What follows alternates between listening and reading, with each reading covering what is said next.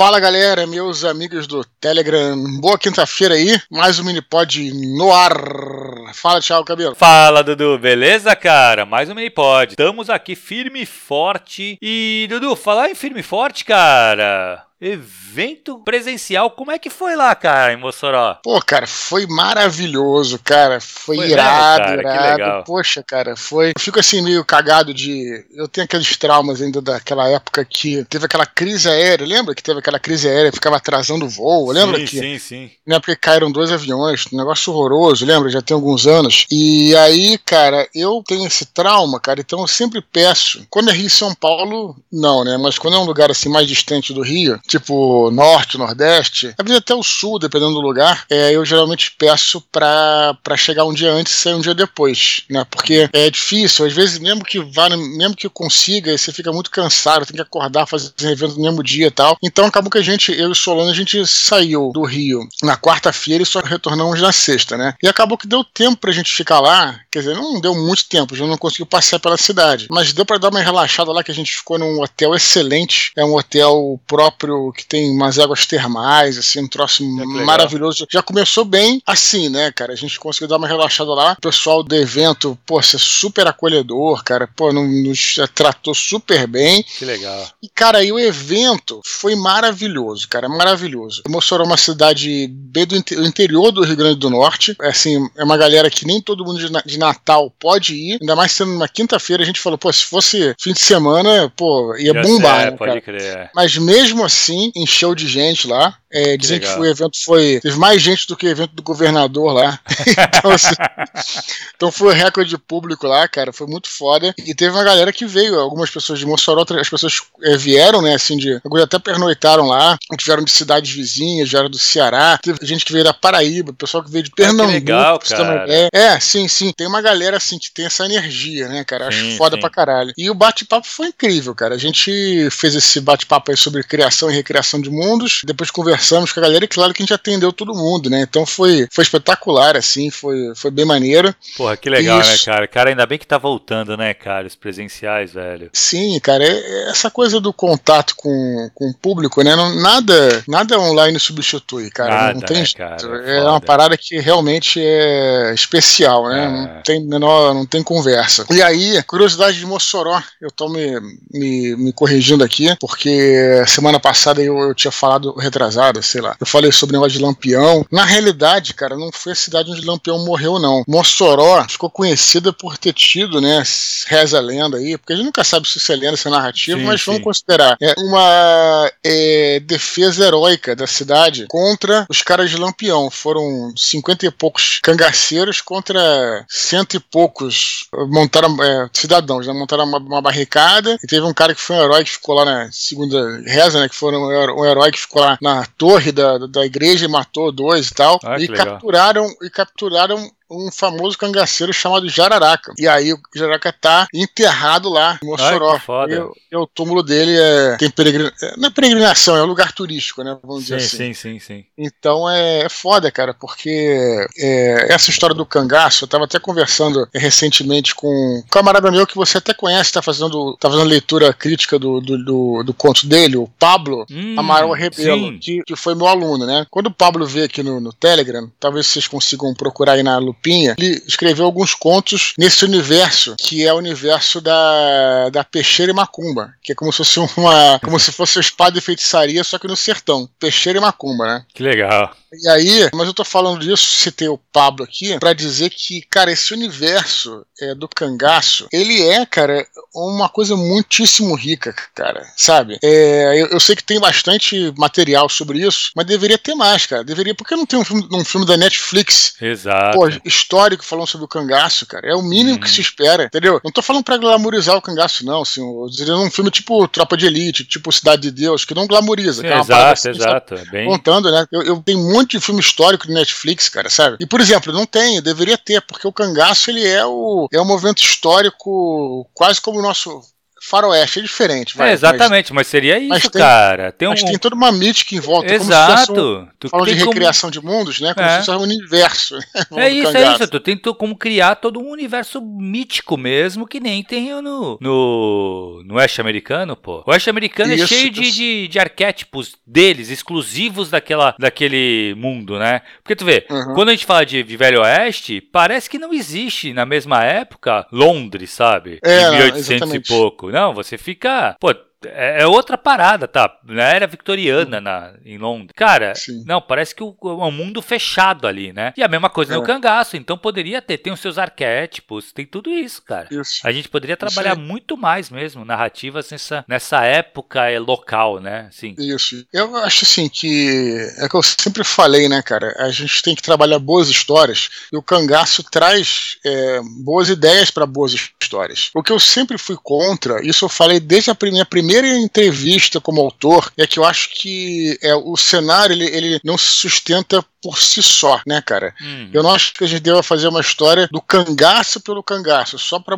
só pra mostrar o cenário. Não. É, ali tem que estar inseridos bons personagens, boas histórias e uma boa maneira de contar a história. Então é a hora de a gente pensar nessas coisas, né, cara? É, é, então, assim, é incrível chega lá, cara, cada um tem uma história para contar, e sabe, tipo, pô, tem cada coisa, muito interessante. Então, fechando aqui sobre Mossoró, eu queria mais uma vez agradecer a galera que foi para lá, aos organizadores, o Solano, que, que foi meu parceiro nesse, nesse encontro aí, que foi muito maneiro, e outros virão em breve, cara, sem sombra de que dúvida. Que legal, que legal, cara. Puta, show de bola, Dudu. Graças a Deus, voltando Sim. às paradas presenciais. Falando em presencial, Dudu, a Bienal, e... como é que estamos? Bienal, aliás, é, é, é bom lembrar, porque porque a Jana Cruz pediu para o pessoal da turma aí do isso, primeiro ato, né, isso, né, cara? A primeira, primeira turma. Para avisar, estamos, estamos tentando na Bienal de São Paulo levar essa palestra da criação e recriação de mundos para a Bienal. Show de bola, tá? hein? A gente está querendo fazer, que a gente já fez do Rio, né? Então a gente está hum. querendo fazer eu e o Solano e, e, mais alguém que a gente vai pensar, mas é, a gente primeiro antes de, de é falar, fechar, a, gente, né? claro. a gente tem que fechar o dia, né? Olha, muito provável, tá? Mas não, não anotem ainda, tá? Mas provável que, que seja no dia 10, 10 de julho, que é o último dia da Bienal, que é tradicionalmente eu faço no último dia da Bienal, um domingo, né, que uhum, se fecha a Bienal. Sim. Isso é tradicional, acabou ficando tradicional. Então provavelmente vai ser no dia 10, é, deve ser tipo,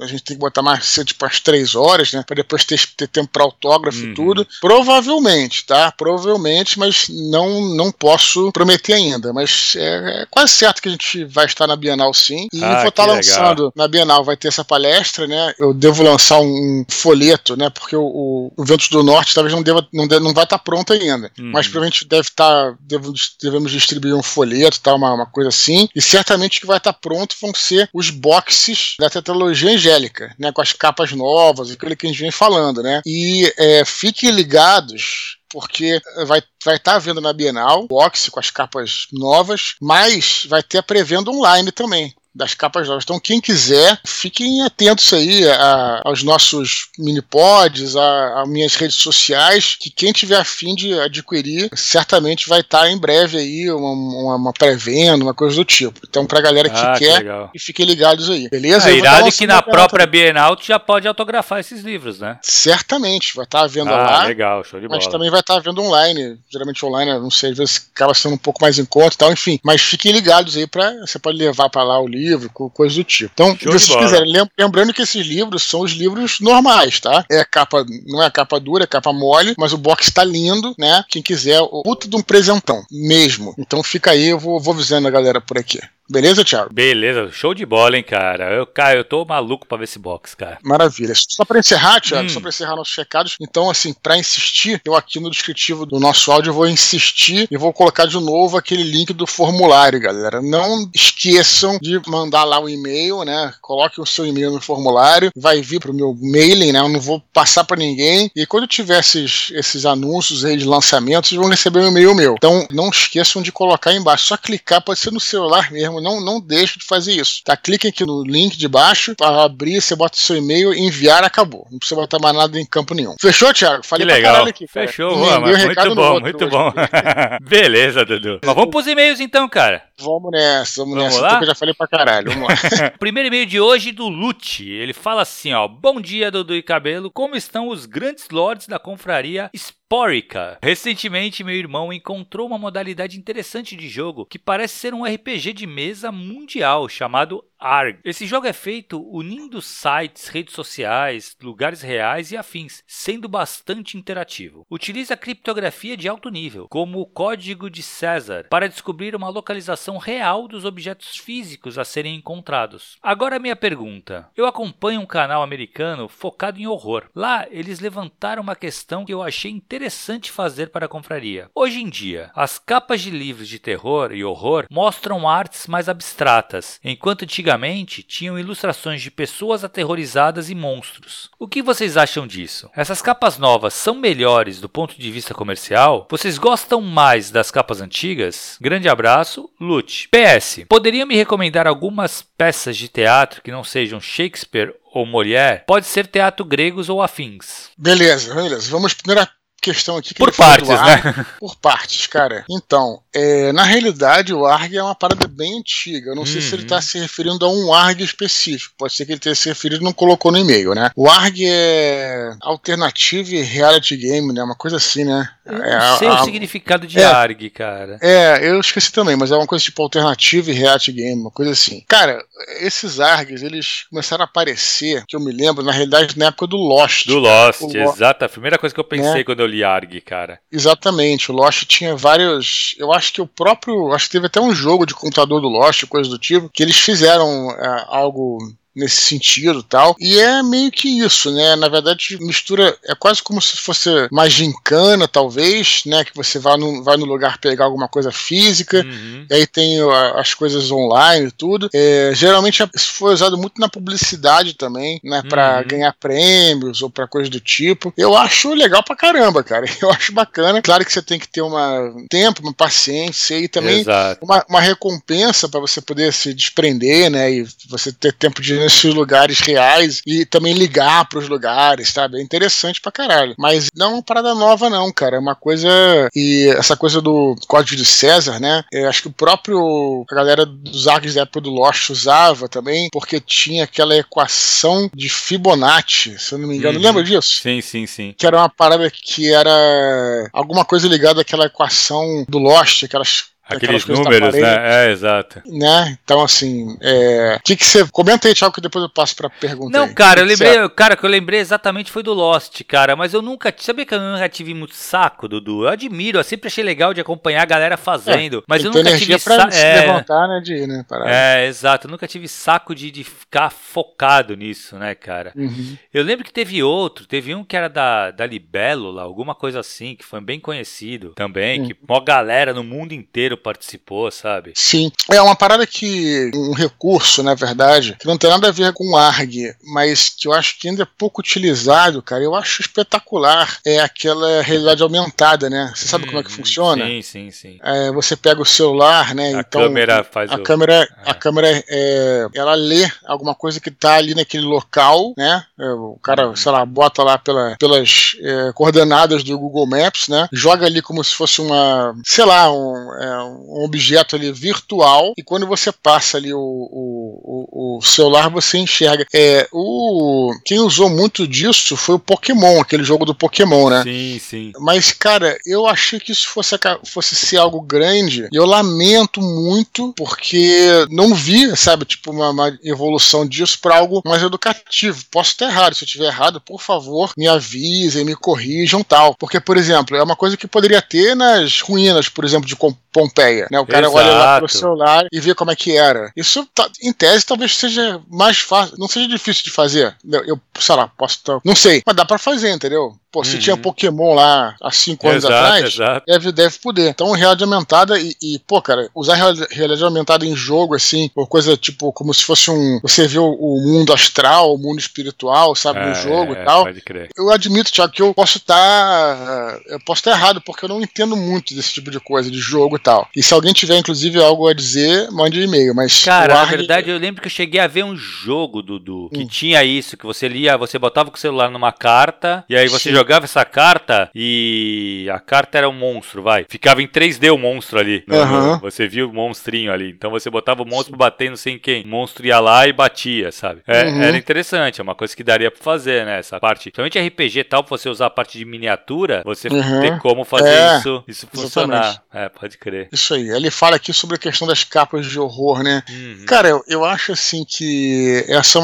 as capas é uma questão assim muito delicada. Acredito que, que tem uma, um estudo todo sobre isso, né? Sobre capa, tudo. É, é- é muito interessante ver como é que as capas, é, não vou nem, nem de gênero de horror necessariamente, como em diversos países, o mesmo livro vai mudando a capa conforme o público, né? A gente já falou aqui, Uhum. por exemplo, da, da clássica mudança da capa do- dos livros do Cornell, né? Que lá fora eles, eles são mais desenhados, mais com ilustrações, menos abstratas e, e transmite, se você vê né, esses livros do Cornell publicados nos Estados Unidos e tal, você vai achar que é uma coisa mais de fantasia, né? E é como a coisa mais abstrata tra traz para um lado mais do romance histórico, coisa do tipo. Mas isso depende do mundo do público, cara, sabe? Isso aí, isso vai variando, né? Eu não sei, eu, eu, eu acho que as capas estão melhorando, tem muita capa antiga ruim também, sabe? Uhum. Tipo, era- mas eu queria só aproveitar para lembrar e quero bater palmas aqui para editora Aleph. Nesse ponto, os caras realmente são louváveis, cara. Uhum. Os caras fizeram uma coleção de capas do, de livros de Isaac Asimov, é vintage, cara. As capas deles são, são copiando as capas que saíram nos anos 80 e 70. Cara, eu sinceramente, quando eu vi aquilo, eu falei, pô, os caras eles acertaram muito, cara. É. Porque muita, muita gente que é o público, é, aí, como eu tô dizendo,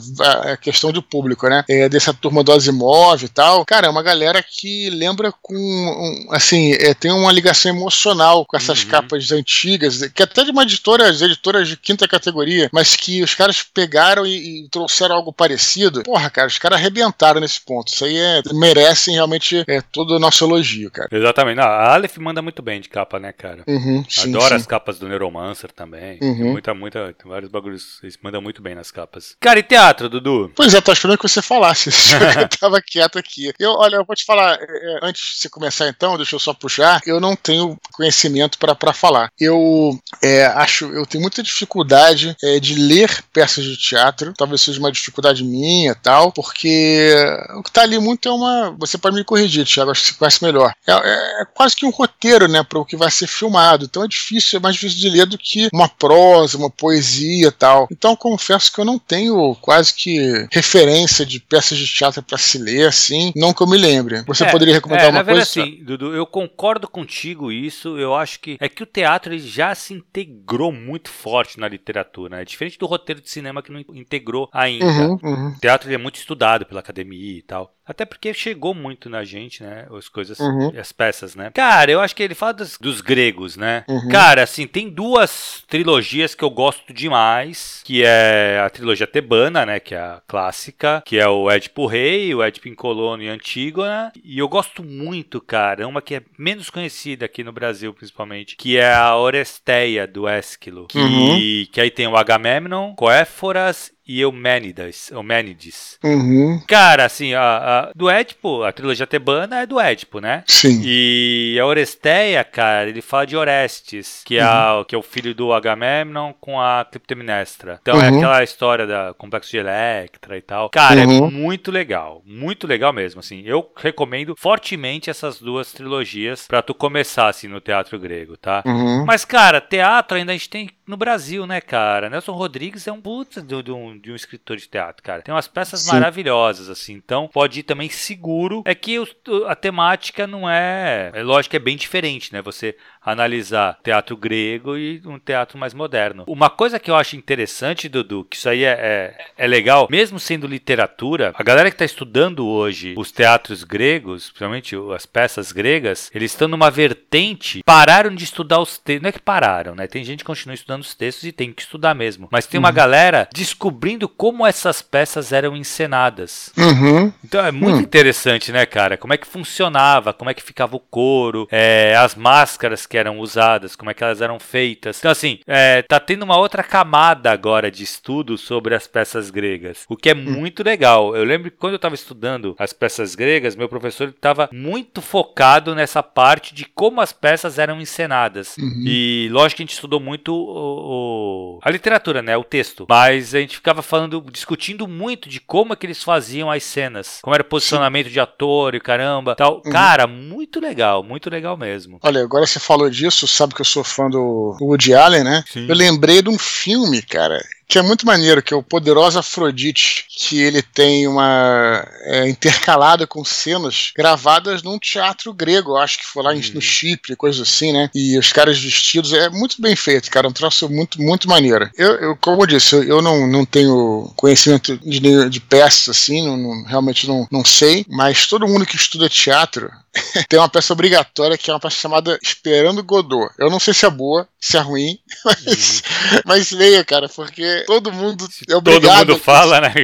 No teatro, cara, é muito engraçado, cara. E aí tem várias polêmicas, dizem que é, é uma peça que não tem conflito e tal, é, é um foda. cara esperando e tal. Eu não sei como é que é, entendeu? Eu sei que é, é, é, todo mundo fala dessa peça, cara. Então, até tenho curiosidade pra, pra ler pra saber como é que é. E fica aí a, a, dica, sem poder recomendar, mas é uma dica aí. Beleza? Show de bola. Beleza, Dudu. Próximo e-mail, cara. Nosso querido Paulo Bayer. Ele fala assim: Olá, caros Eduardo e Thiago. Primeiramente, parabéns pelo Minipod ter atingido os três dígitos. Agradeço demais por produzirem tanto conteúdo riquíssimo para a internet. Que venham logo os quatro dígitos. Meu comentário é a respeito da grande série televisiva Better Call Saul, pois vi que o Dudu postou há um tempo e comemorou a data de confirmação da última temporada. Gostaria de saber o que vocês acham dessa série derivada de Breaking Bad. Na minha opinião, é uma grande obra que chega aos níveis da série principal, da qual se derivou. Sou muito fã e, honestamente, adoro como Vince Gilligan consegue desenvolver um excelente roteiro que, ao mesmo tempo que é pé no chão e não foge da rotina mundana de uma pessoa comum, envolve dramas e arcos épicos. Admiro muito essa habilidade dele em criar uma trama complexa, dramática, em cima de elementos tão banais e comuns ao nosso dia a dia. E vocês possuem uma visão diferente? O que acham? Abraços, Paulo Baier. Beleza, tô assistindo aqui o Better Call Saul. Na verdade,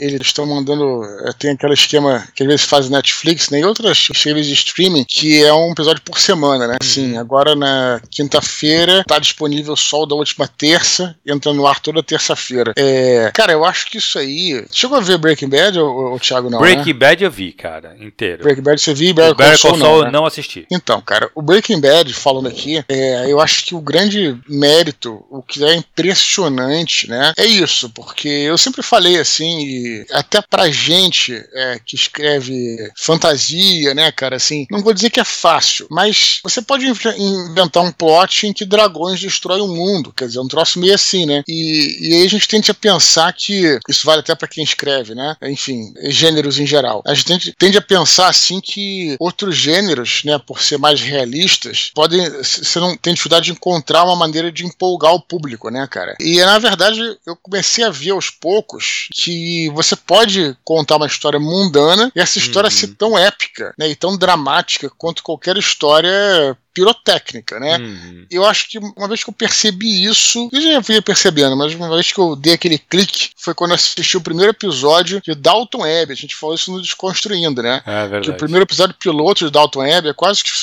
encerra um ciclo, né? É quase que um filme de uma hora tal. E ali tem um conflito, pô, que é simplesmente um cara tentando ser contratado pro emprego. Uhum. E, cara, o que os caras que envolve aquela contratação, sabe, cara? Tem todo um conflito ali, você torce torce pelo cara de, sabe, de errar os cabelos, é, é, é, sabe? E na verdade é só um cara em busca de emprego, você tá entendendo? Uhum. Então, assim, isso, essa observação aí desses, dessas outras, outros gêneros me ensinou muito, cara, me ensinou muito é, para mais tarde eu escrever romances históricos e tal. Então, é, tem isso. E o, e o Breaking Bad, cara, realmente é algo que é, coisas, né? Como é que você vê que o cara vai, acho que foram cinco ou seis temporadas, né, cara? Cara, sempre mantendo ali a linha linha e sempre mantendo a bola, né, quicando direitinho, você empolgado, coisas novas, coisas acontecendo, sabe? Então, assim, para quem acha que você não pode ter conflito, né, com coisas comuns, você com certeza tem. Eu acho que isso é a grande coisa do, do Vince Gilligan, é a direção do cara. Cara, ele, para mim, é um marco na direção. Não só da parte televisiva, quanto da parte cinematográfica, comparando com o cinema. A direção do Vince Gilligan, cara, para mim é um troço espetacular. É o cara para ganhar Oscar, uhum. se tivesse no Oscar, entendeu? Então, eu acho isso. Cara, conta o Bear Call Saul, eu concordo em parte, tá, cara? Como eu disse, eu sou muito fã do Vince Gilligan, então vou assistir qualquer coisa que for nesse universo, assistir o filme, né, o o Caminho, achei foda também, acho o cara foda. No entanto, eu acho que Better Call Saul é um pouco inferior a Breaking Bad, tá? Não vou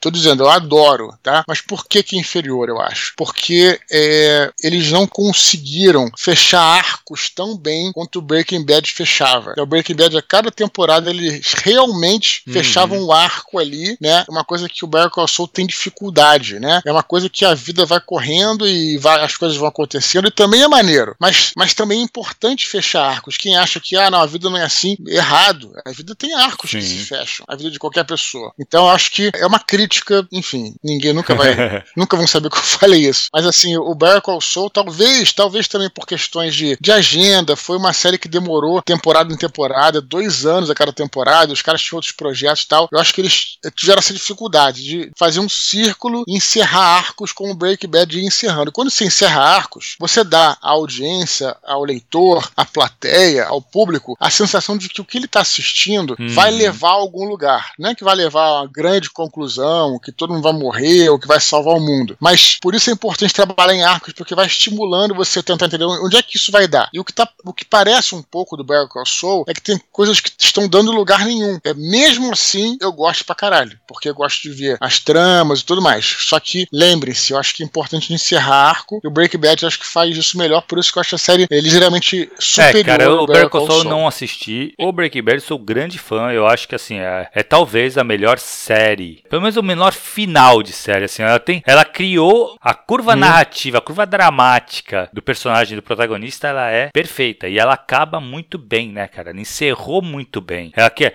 aquela uhum. decisão de acabar uma série na alta, né? Era uma série que estava super assistida, todo uhum. mundo assistia e ele terminou ela no alto. E cara, um final super planejado. Tu percebe que ele foi é, cuidadosamente planejado e entregou um final, cara, que para mim foi perfeito. É, inclusive na época da, do final do Breaking Bad, o nego começou a bombardear o Twitter lá do. Como é que é o nome dele, cara? Daqui a pouco eu vou lembrar. O cara que foi um dos produtores de Lost lá que até foi o cara que fez o. Não, o Abrams foi o primeiro criador, mas depois teve um outro. Esqueci o nome dele, tá na ponta da língua, daqui a pouco eu lembro. E que foi hum. até o cara que fez o Prometheus e tal. Ah, e aí, é cara, faz? é. Porra, os caras. É, não, exatamente. Bombardearam ele, falaram, pô, assim que faz e tal. Inclusive, esse cara tinha até um, o tweet dele, até a bio era. Ele foi tão bombardeado, a bio dele era até assim, assim, eu sou aquele cara que fez o Lost, eu também não sei o que eu tava fazendo, uma coisa assim. A bio dele era assim, alguns anos atrás, pelo menos. Então, assim, realmente, é, cara, eu acho que o Better Call Saul foi é. muito bem feito, o Breaking Bad, né? E o grande lance do Breaking Bad é, é, é, aí que tá, Thiago, a gente fala, né? De protagonista, como é que isso é importante e tal, e como é que hum. foi a jornada, né, cara, do, da decadência é incrível, dele. Incrível. É incrível, né, cara? Tipo, a, a questão da corrupção uhum. como uma droga, você tá entendendo? Porque ele não consumia lá a metanfetamina nem nada, mas ele foi ganhando dinheiro e depois foi conseguir. Não é corrupção, vamos dizer assim, o, sim, sim, o poder, talvez, sabe? De você não conseguir sair daquele ciclo, né? Porque uma coisa vai levando a outra muito, e, muito foda, e achei foda. foda isso. Cara, caralho, sem sacanagem, assim, foi o melhor final de série que eu já vi. É de longe, assim. Os caras. Os caras... E outra, aquele negócio. É uma decisão difícil, né, Dudu? Você sair, você largar a série no momento que ela tá no topo. Mas eu acho que é a melhor Sim. coisa que você pode fazer. Sim. Então, até nos leva aquela questão, Thiago, de, de continuações. A gente fala, a gente critica muito aqui Matrix e tal. Assim, e outras séries, seja continuação de séries ou então franquias que vão continuando e tal. Então, cara, eu acho o seguinte: tem muita gente que fala assim, ah, deixa fazer, porque você acaba escolhendo que você, qual é o seu canon, né? Então, por exemplo, eu não gosto nada de, de nada de novo é, de Star Wars. Aí a galera fala, pô, desencana, você tem os três, os três filmes e tal, beleza. É, é, é, o, é, o, é que se dá o jeito, vai ter que ser assim, entendeu? Por outro lado, cara, eu acho que quando você tem esse culhão, como você falou, de encerrar um trabalho, né, uma obra, a obra se torna Sim épica e imaculada nesse sentido, entendeu, cara? Você pode dizer, olha, cara, assista Breaking Bad, que tudo ali é uhum. foda. Entendeu, cara? Tipo, não é assim, ah, assista é, Breaking Bad e não veja a terceira temporada. Não, cara, assista que uhum. tudo é foda, do começo ao final. Entendeu, cara? E eu acho que isso, cara, fica. Você vai sempre lembrar do Sim, Breaking exato, Bad como exato. um troço espetacular, entendeu? O Matrix, por exemplo, ou, o próprio. Cara, pra sair do, do, lugar comum do Matrix, eu diria assim, cara, eu sou dos Anéis. Porra, trilogia espetacular. E o Hobbit, cara, puta, é um troço que totalmente é, desnecessário, não, verdade, cara, não, sabe? O, o Hobbit, cara, ele poderia ser um aquilo. bom filme, Dudu. O problema é os caras querem pegar um livro livro que tem o quê? 200 páginas e transformar numa trilogia. Hum. Aí não dá mesmo. E quando você transforma numa trilogia, outras Exato. porcarias acabaram acontecendo, né? Produção. Cara, não, assim, isso também é um, é um motivo, é uma parada. Tipo, é. estenderam muito. Mas, mas além disso, Thiago, tipo, até, até, a, a até a computação gráfica, sabe? É pior, horroroso, é, não, tudo sim. ruim, cara, sabe? Tipo, então assim, puta, cara, e, e aí fica. É, um, é um, uma parada até melancólica, sabe? Aquela uhum. coisa que morte sim, horrível, sim, aquele meme, sabe? Pô, cara, os, cara, os caras, porra, os caras em, em Senhor dos Anéis, os caras simplesmente revolucionaram Exato. o cinema, cara. Virou, pô, virou referência para uma porrada de coisa, cara. Tipo, depois do Senhor dos Anéis começaram a ter várias produções de fantasia. Tudo bem, já tinha antes, vai, mas, mas assim, tipo, revolucionou, cara, Sim. sabe? E aí o cara vai e faz um negócio, pra puta, quê, sabe? Né? Tipo, é, é, é melancólico, ah, assim, sabe? Não, eu foi foda, é e... é foda. Então eu quero só ver como é que vai ficar essa série Sim, agora. É, eu não gostei muito, não, cara. Achei meio mal ah, feito vamos aí. Ver, vamos, vamos esperar. Vamos é, não, não, não, cara, eu, eu deixei claro que eu não vou falar mal antes de assistir, pra não cometer nenhuma uhum. injustiça. Mas, assim, não Sim. tô muito confiante. É, eu tô com medo do, do Conan, né? Se for nessa Eixe. toalha, a gente tá ferrado.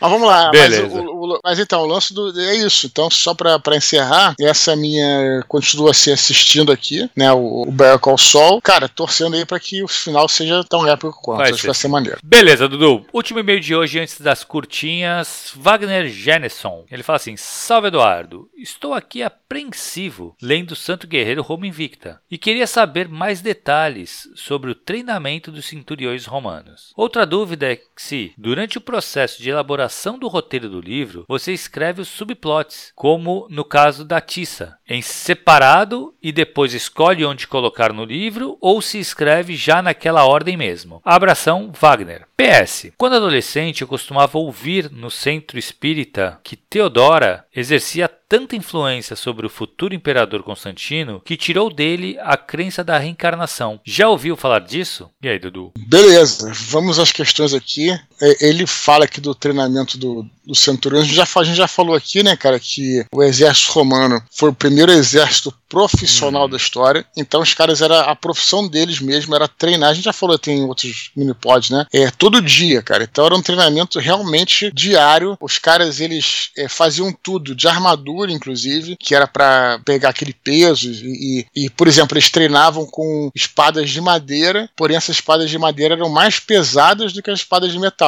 Quer dizer, para quando o cara pegasse espada de metal ter mais facilidade e tudo, né? Então esse é muito interessante o, o ingresso é, nas legiões, né? É, eu escrevendo aqui o, o Ventos do Norte, eu observei lá o, o, juramento, né, que eles faziam. Era interessante porque é, um legionário ele não era um cidadão, curioso isso, né, cara? Porque é, o cidadão é, é, assim, não é mal comparando, mas eu até entendo, Thiago, pelo que você pode me explicar aí, que os militares eles não podem por exemplo, votar. E o mesmo acontecia na época, quer dizer, os militares eles não tinham alguns direitos civis, né? Os militares eles não tinham direito a um julgamento, por exemplo. O próprio comandante da tropa poderia julgá-los por uma corte uhum. marcial. Então, quando ele ingressa nas legiões, ele faz uma abre mão assim dos seus direitos como cidadão para se tornar um legionário e tal. Interessante pra caramba assim essa, esse processo, né? Então, infelizmente a gente tem bastante bastante literatura aí nesse sentido, né? A gente conseguiu resgatar aí por causa dos,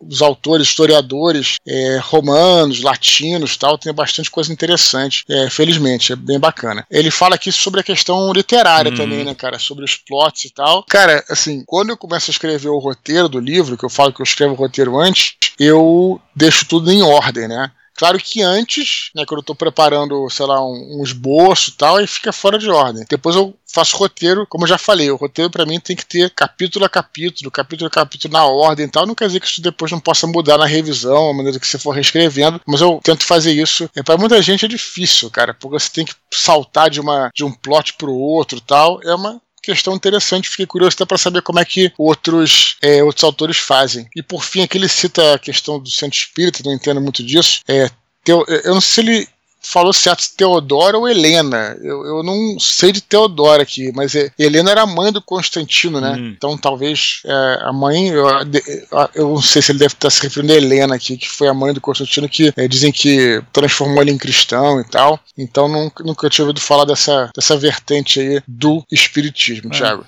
Não sei, Algo cara. comentar aí, Thiago? Cara, na verdade, assim, o, o, subplots, eu acho que, cara, ele não, não dá para você encaixar ele, acho que depois, Dudu. Fica meio assim. Ele tem que estar tá orgânico junto com a história, né? Isso. Então, acho que você é, já tem que estar tá pensado naquele momento que ele vai entrar, porque ele, senão ele vai ficar meio forçado, é. vai forçação de barra, sabe? Então, se o subplot uhum. não entrar de forma orgânica na tua história, talvez ele fique meio forçado. Aí até vale a pena você pensar em cortá-lo, tá? Isso é uma, o que é. eu acho assim, de, de leve. Eu, ah. observando só isso que ele tá falando, né, claro. Sim. Até na prosa, por isso que eu, eu sempre falo, você escreve um livro, você também tem que é, ler o livro, né, tipo, todo de uma vez, em determinado momento, porque é importante os capítulos irem se sucedendo um ao outro e não, não, for, não ser algo jogado ali no meio, né? Uhum. É, então, assim, sempre fala assim, por exemplo, ah, é, aconteceu alguma coisa no próximo capítulo, ah, longe dali. Uhum né? Tipo, não é exatamente isso, tá? Tô, não é isso, mas assim, tipo, fazer uma conexão com o capítulo Exato, anterior, né? Claro. Para fazer algum sentido tudo, né? É, eu acho isso bem importante aí.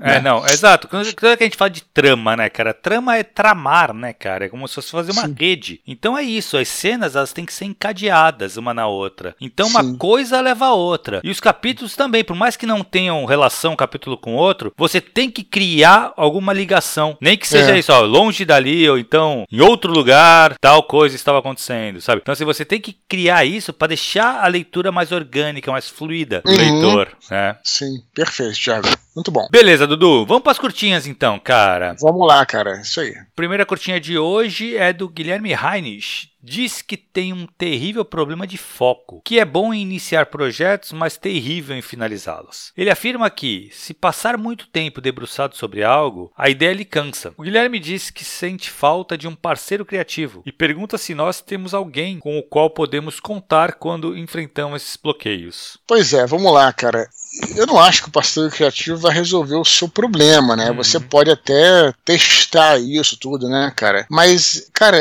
eu acho que eu vou lembrar aqui, por acaso estava até escutando de novo, mais uma vez lá o Desconstruindo 12, escutem, né? E o Mata, Luiz Eduardo Mata fala justamente sobre isso. Ele, ele fala o seguinte: ele diz que muitos candidatos a escritor é, têm um fogo de palha, né? E desistem no meio quando é, se deparam com o fato de que você vai ter muito tempo pela frente escrevendo, entendeu, cara? Então, uhum. a primeira coisa que a gente fala é o seguinte: primeiro, é, ele diz aqui, é, se ele é, inicia um projeto e não consegue finalizá-lo, se ele passa muito tempo, a primeira coisa que a gente recomenda é escrever um projeto pequeno. Pequeno, exato. Não, isso é a primeira coisa, número um, número um, né? Que as pessoas já querem começar com um romance de 500 uhum. páginas e tal. Beleza, se você consegue, tá ótimo, mas no caso do Guilherme, ele tá tendo dificuldade. Então a primeira coisa é, faça um projeto pequeno. Cara, um conto pode ter uma página, pode ter uhum. duas, pode ter três páginas. Um conto de três páginas é, é, até o padrão. Não tem uhum. nada de mais nem de menos, entendeu, cara? É, tem contos mais longos, mas conto de três páginas está perfeito. Então, assim, a primeira dica que eu falaria pro Guilherme é, é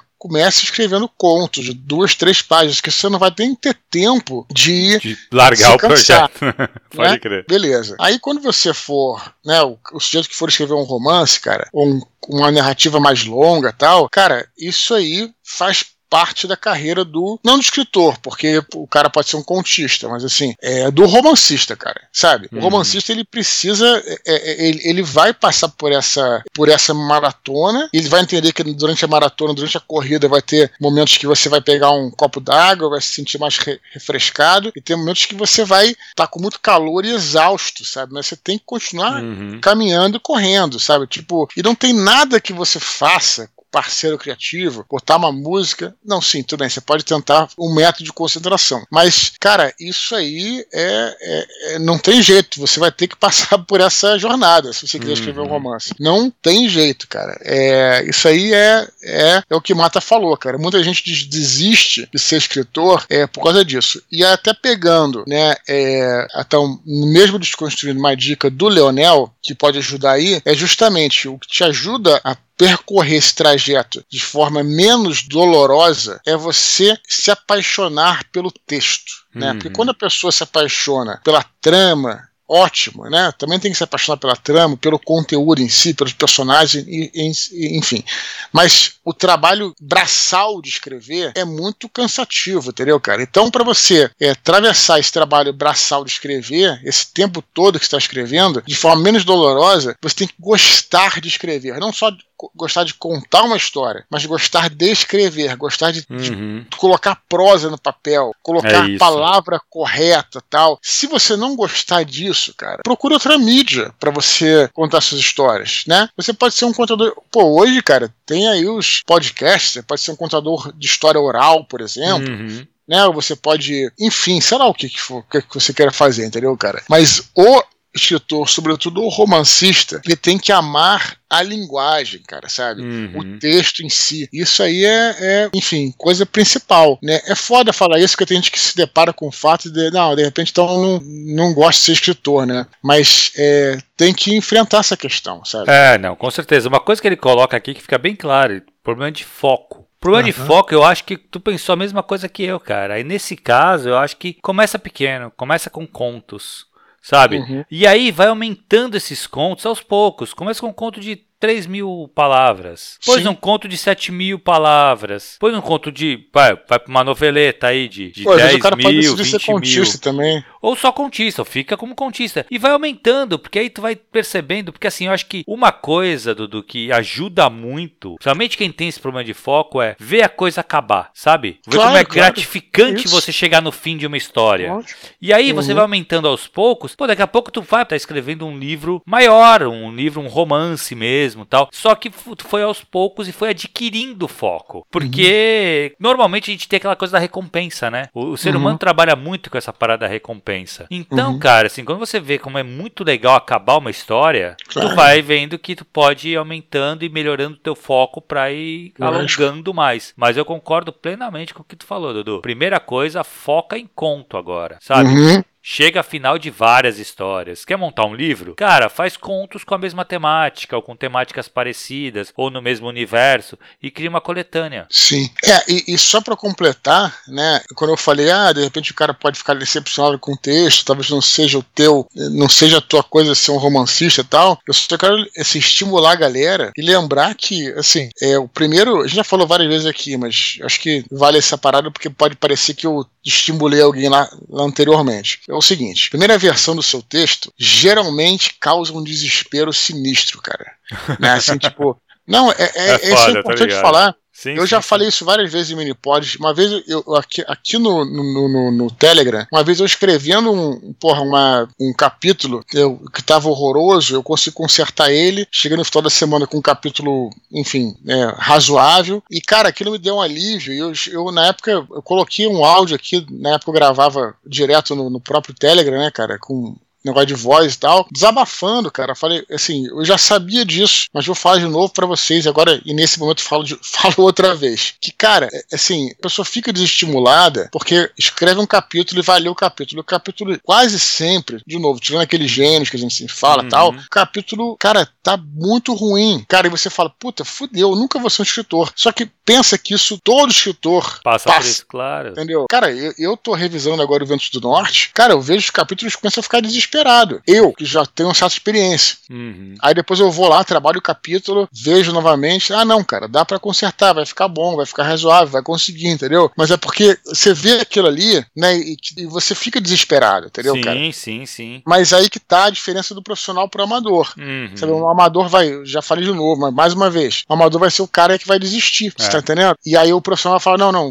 vamos seguir, vamos, vamos mexer nisso aqui, consertar Exato. até resolver até o problema. Bom. É isso isso aí. Entendeu? É, e é isso, cara. Que nem a gente fala, tá, fala muito de, pô, o texto, caralho, li o texto super fluido e tal. Cara, a tua fluidez, a tua leveza de ler foi trabalho do escritor, cara. O quanto que ele ficou debruçado nesse texto para você ter esse sentimento agora de ler e falar, putz, como é Uhum. tranquilo ler esse livro, sabe? Como é um livro gostoso de ler. Cara, foi muito Sim. trabalho, sabe? A escolha de cada palavra ali. Então, Uhum. isso tudo, cara, mostra o trabalho do escritor. Sim, É dizem que o Velho Mar tinha, puta, 300 páginas. Sabe essa história? Não, cara, Então, é o Velho Mar- cara. Então, o Velho Mar, ele é a obra-prima do Hammer, né? Sim. É a obra-prima de um cara que já é um gênio da literatura. E é um livro com 120 páginas, eu É? acho, se eu não me engano. E, cara, ele, assim, o livro era imenso, cara. E ele disse que pegou e foi editando, foi cortando, foi tirando toda a gordura e tal. Cara, aí o livro ficou, sei lá, com 120 páginas. É um livro que seria desprezado por essa galera aqui. Não tô falando ninguém especial aqui, não, por favor, Uhum. tá? Tô falando assim, por muita gente que, cara, que tem assim, pô, quero escrever um livro de 600 páginas, 700, cara, sabe? Tipo, cara, eu ve- veria 120, falei, pô, que merda. E na realidade é provavelmente o maior clássico da literatura É, universal, é, o Velho animal. Mar, entendeu? É. Porque o Hamilton justamente pegou essa gordura e tirou tudo, cara, tirou tudo, tirou tudo. Cara, e, porra, e aí o resultado é o Velho Mar, né? Que é um livro Foda. que, que é espetacular, cara, que é foda pra caralho. Então, assim, é isso, né? É, não, com certeza. Isso aí né, isso é uma coisa que é realmente, né, cara? A galera hoje quer escrever histórias enormes e tal. E, cara, às, vezes, às vezes não precisa. É só Uhum. Sim. pensar e fazer uma coisa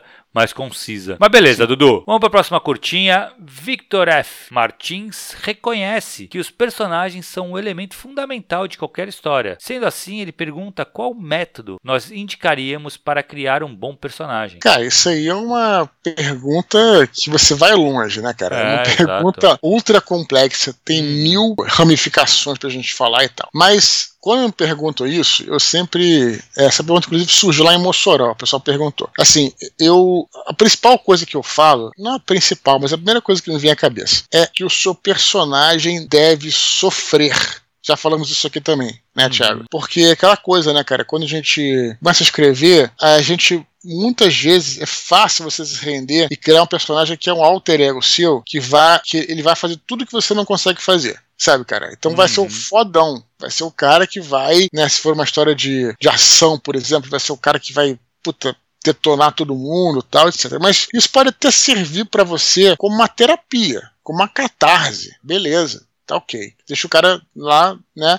Se extravasar. Só que pro leitor, você fazer um personagem que não, é, não tem defeitos, que não sofre, que, que é invulnerável, sabe, cara? Porra, é, não funciona, porque a, a conexão do leitor com o personagem, ela vem justamente quando o personagem começa a ter dificuldades, porque aí você vai torcer Exato. pelo cara. É isso aí. Entendeu? Se o cara é foda pra caralho, por que você vai torcer pra ele? Se ele já vai acertar tudo, entendeu? Não, o cara começa a se ferrar e você fala, puta, cara, esse cara, vamos torcer por ele. Aí, aí que cria conexão. Uhum. Então, eu diria que, especialmente a galera que tá começando a escrever, tem essa coisa de querer fazer um personagem mais pra, sabe, desabafar suas frustrações que todos nós temos, sem sombra de dúvida, mas assim, lembrar que isso não vai conectar com o público, né? Então acho que é uma coisa que eu sempre falo, mas cara, dicas de personagem, fazer isso aí é uma aula, isso é um curso É inteiro. difícil, é, exato, exato, cara. É. Na verdade, personagem, ele é um dos fatores mais importantes de um romance, né? Uhum. E, cara, existem milhões de técnicas de você, como você criar o personagem,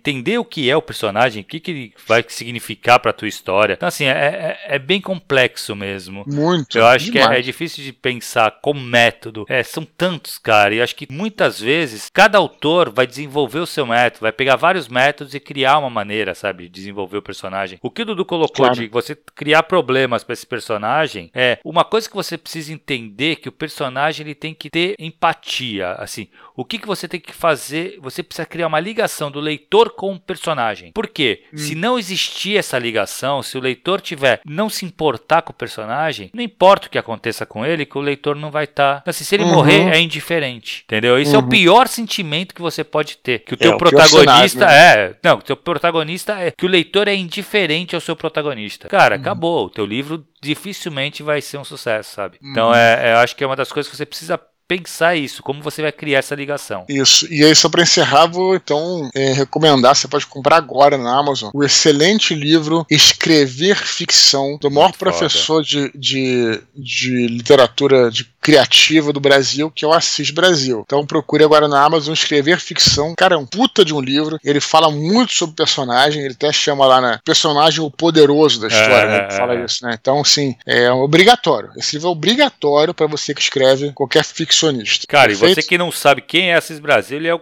Cara, ele tem o, o, a oficina de, de escritores mais antiga do Brasil. É lá no mais sul, conceituada. E a, então, a, a, mais conceituada, com certeza. Sim, é. tem vários nomes que saíram de lá, cara. Beleza, Dudu. Última curtinha de hoje. Vanessa Campos Silva pergunta quais métodos e ferramentas nós utilizamos para fazer o backup de uma obra em andamento. E com que frequência devemos fazer esse backup? Adorei essa ah, pergunta da Vanessa Campos Silva aí, porque foi diferente, né, cara? E é uma coisa é. tão importante importante, tão importante, nunca veio pra gente essa pergunta, cara.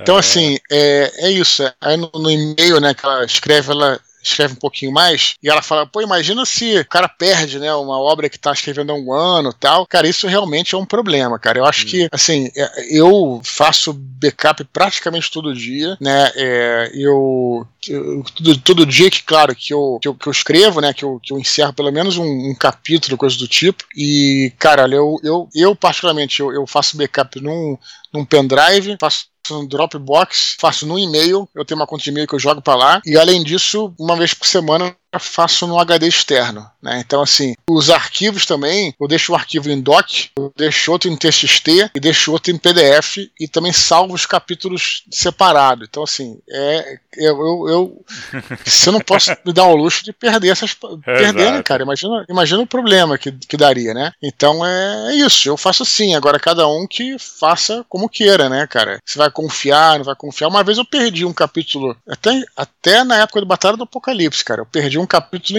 na verdade não um capítulo, né? Porque a batalha tem uns capítulos grandes, mas tipo assim, uma daquelas entradas ali que tem, eu perdi um, cara, e foi um trabalho de uns 3, 4 dias. Eu já fiquei desesperado, assim, um troço que realmente é, é bem escroto mesmo.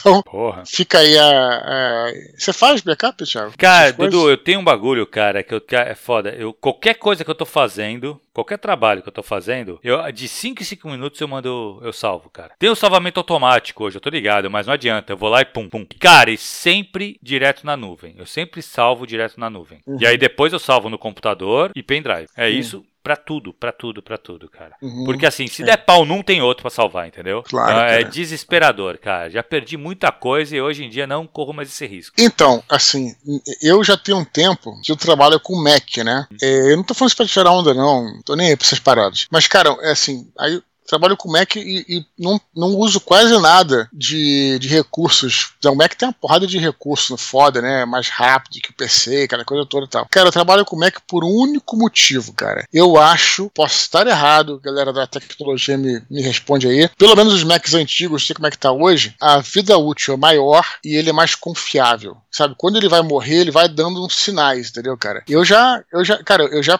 perdi, assim, PC, tava tudo salvo, logicamente, né, em outras mídias, mas assim, é, cara, já aconteceu de PC para mim, simplesmente desligado nada e acabou, meu irmão.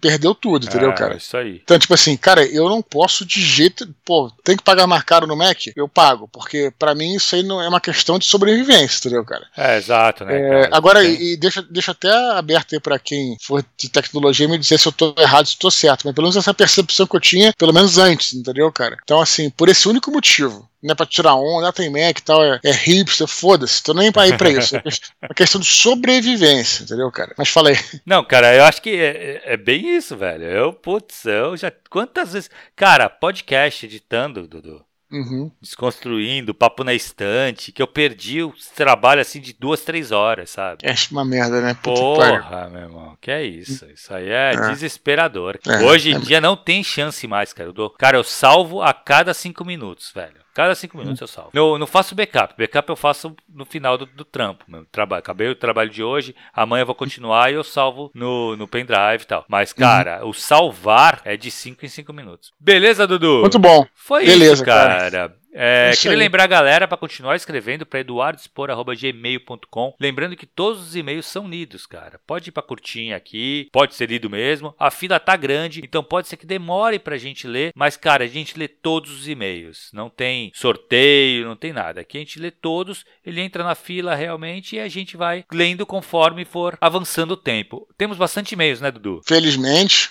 continue escrevendo. E não esqueçam de clicar no link aqui embaixo, galera. Por favor, me enviem o seu e-mail é, no campo aí, tá, cara? É, do mailing. E lembrando que se você estiver escutando por outras mídias, este áudio, acesse e confira o nosso canal t.me barra Eduardo Spor. Fechou, Thiago? Fechou, Dudu. Valeu, galera. Até semana que vem. Valeu, pessoal. Até a próxima. Um grande abraço e tchau, tchau.